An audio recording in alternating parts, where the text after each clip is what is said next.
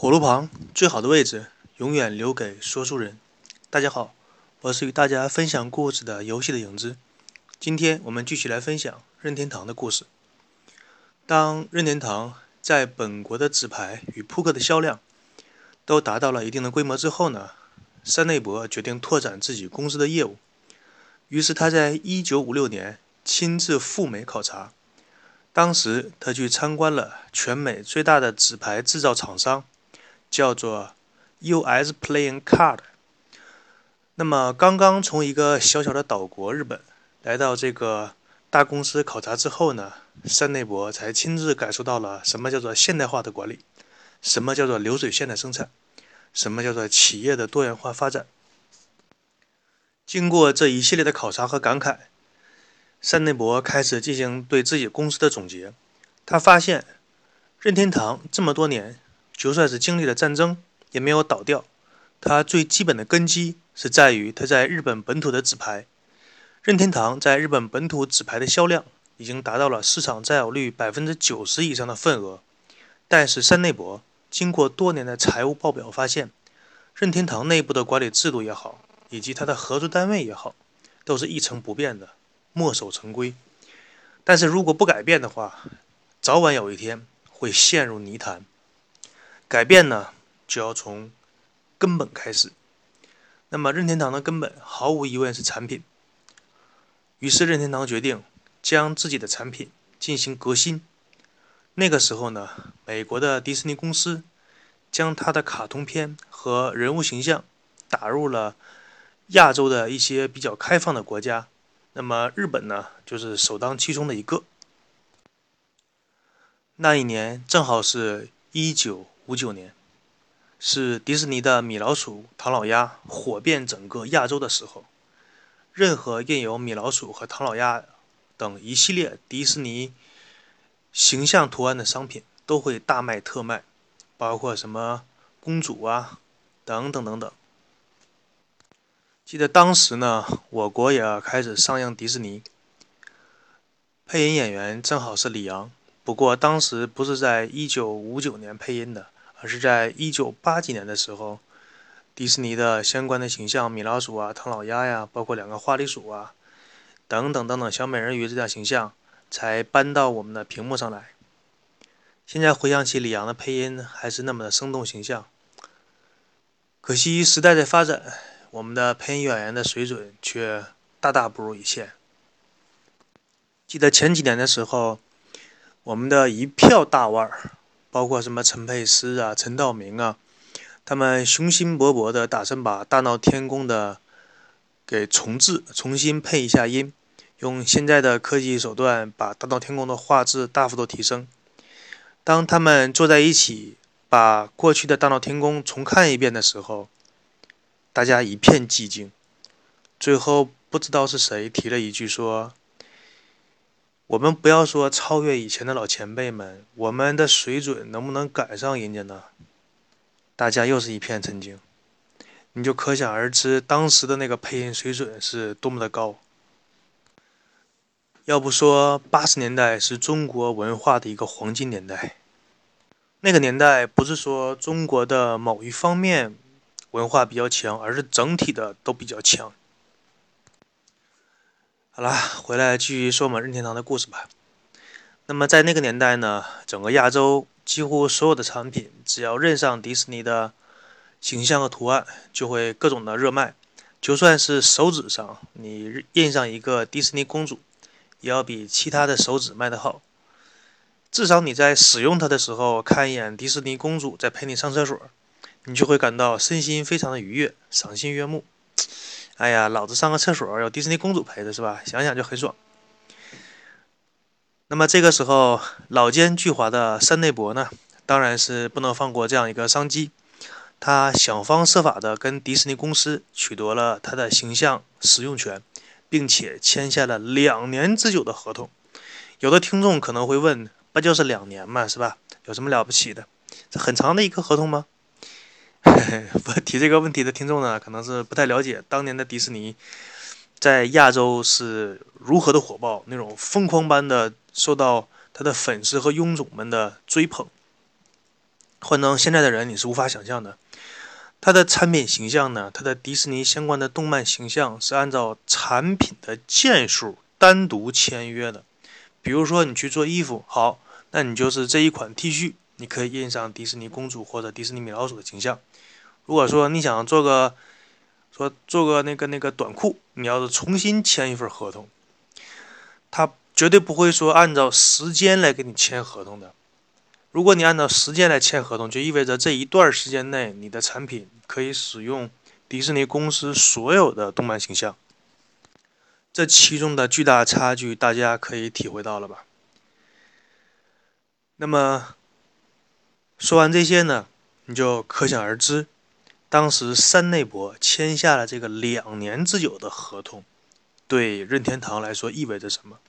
那意味着两年之内，任天堂公司所有的产品都可以印上任何的一款迪士尼动漫形象。再说的白一点吧，就意味着金钱滚滚来，无数的人向你扔钱，你那个盆接着就行了。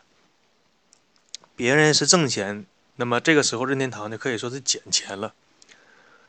那么在任天堂拿下这个合同之后呢？马上呢，就将迪士尼的形象的扑克啊、花扎呀、纸牌呀、什么命运卡片呐、塔罗牌呀，就投入了大量的流水线生产，并在电视机当中和平面媒体、报纸、什么电台、电视台地毯式的、疯狂式的、反复式的、传销式的轰炸和宣传自己的产品，像什么今年过节不收礼，收礼只收扑克牌，你知道吧？那么在日本国内呢？男女老少至少都记住了，这套印有迪士尼图案的扑克牌是由任天堂生产的。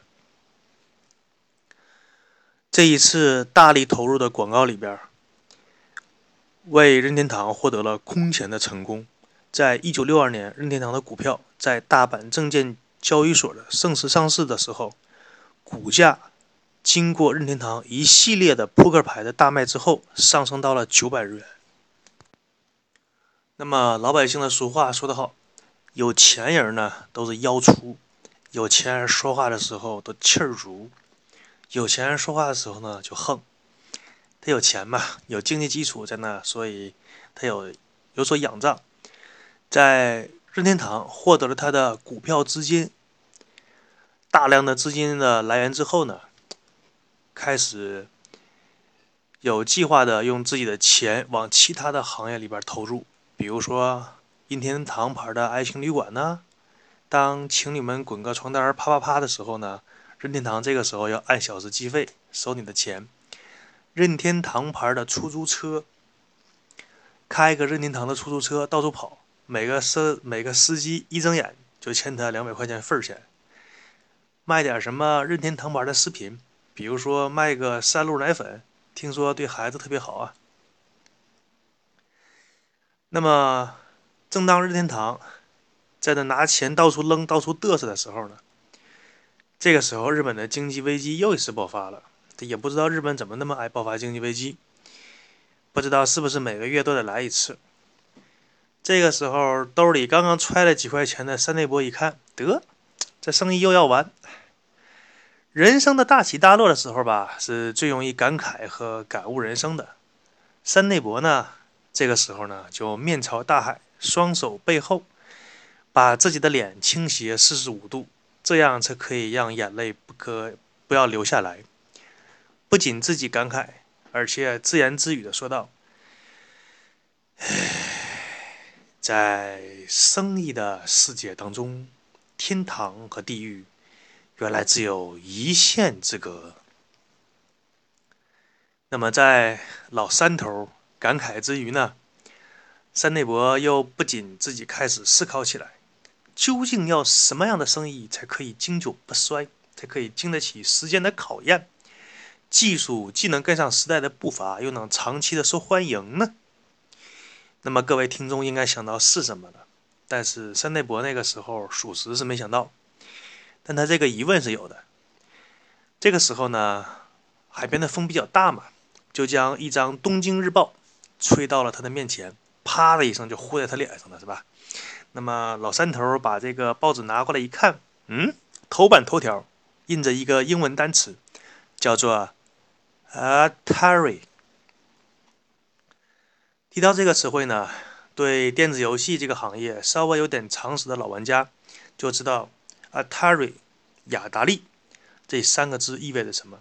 那意味着开山鼻祖，那意味着新的行业，那意味着一切的开始。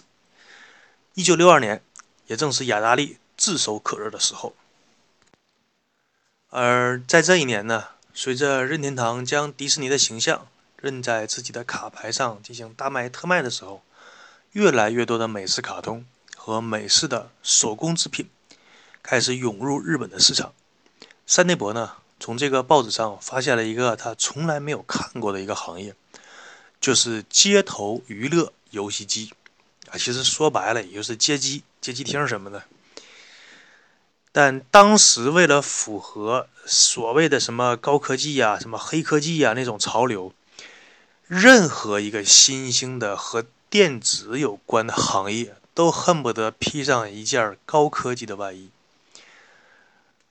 就像是我爱我家葛优的，啊，不好意思，纠正一下，是我爱我家里梁天的一句台词：迷信如果披上了科学的外衣，那么就连科学都会沾有一丝的妖气。你就可想而知，在二十世纪末的那个年代，就连迷信都恨不得往科技上、高科技上靠，更不要说一个电子行业了。就像我们现在。大热门所译的什么 VR 啊、AR 啊、什么虚拟现实啊、眼镜技术啊，这等等等等的，也都是往高科技、什么黑科技上靠。因为你只有这样说的话，才可以吸引投资人的注意力，才可以吸引大众的兴趣。而在那个时候呢，美国的雅达利的公司呢，也已经成立了，很成熟。它的主要业务呢，是进行一些大众性的电子类的产品和娱乐设施。啊，其实说白了，也就是生产点什么街机之类的。但当时雅达利在街机厅的游戏呢，是只能做一些非常简单的游戏。这个简单到什么程度呢？就有人说连连看，不是那个连连看，跟它比都可以算成一个大型游戏了。当时雅达利出的街机那个游戏，哎。当然了，就是用官方的说法嘛，也也是由于当时的技术条件和硬件设备的限制，这个游戏，其实，在今天的玩家看来，呢根本就不叫一个游戏，就不堪入目。你要管那个游戏叫游戏的话，那么所有人都笑了。但是在当时那个年代，已经是算非常黑科技的一个东西了。它那个游戏简单的说呢，就是就利用街机机台上的遥控杆。来操纵屏幕上一个粉色的小方块儿，呃，近似于呃朦朦胧胧的那么一个小方块吧，只能在屏幕上移动，而且这个移动速度非常的慢，出奇的慢。那个显示器呢，是配备了当时最先进的十二英寸的黑白灰阶显示器，也就是说。通过灰色明暗度的那种调整来区分于黑白两色，啊，这个东西大家只能脑补一下了，因为本人都没见过这东西长得什么样子。黑白显示器我见过，但是黑白灰阶属实是没见过。这款街机游戏呢，还没有投币系统，就是说你想往里街机嘛，一个街机摆在那里，说我嘣投个币，然后我自己在那玩会儿，不行。那个机器根本就没有投币那个孔，为什么没有呢？它没做。那么有人问，那你这个东西要怎么玩呢？哎，简单来说呢，如果你想玩这个游戏机呢，你要去吧台，是专门有一个负责收费的人，去他那交钱，然后他在机器里给你调一调，有点现在像我们二三线城市里边的一些赌博机之类的，老板给你上分，类似于那种感觉。而且那个时候呢，街机一台，它那个雅达利一台街机的大小，相当于我们现在街机三倍到五倍的大小，所以说只能在美国当地规模比较大的什么酒吧呀、商店的卖场啊、什么像沃尔玛超市啊，只有在这样的大型的公共场所里边才可以摆放一台这样的设备，而即使是拥有了上面所有的这些缺点，在当时也吸引了大量的年轻人和一些好奇的人过来进行游玩。没见过嘛，就从无到有的这个东西是最吸引人的。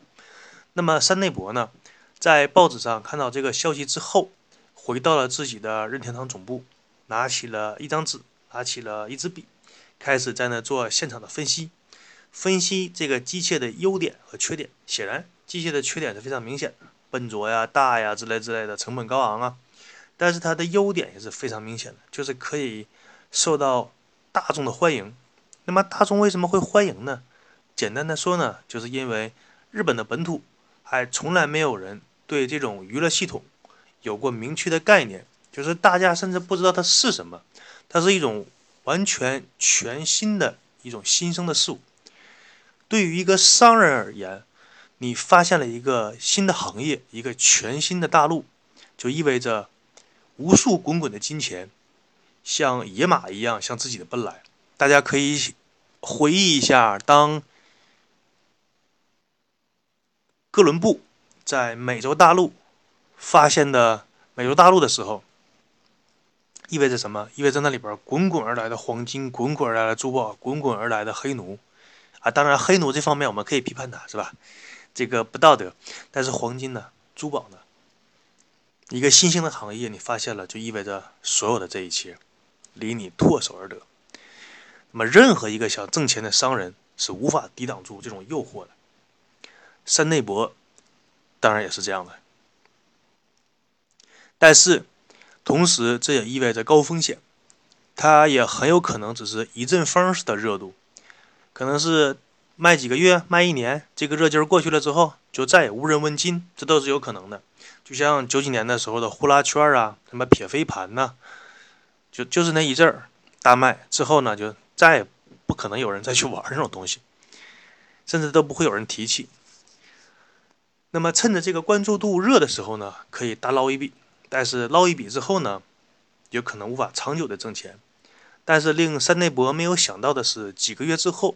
从大洋彼岸的美国运来几百台的可投币式的这个接机，雅达利的这个接机，大家不要小瞧这个投币系统，这个完全是街机游戏的一个里程碑式的发明。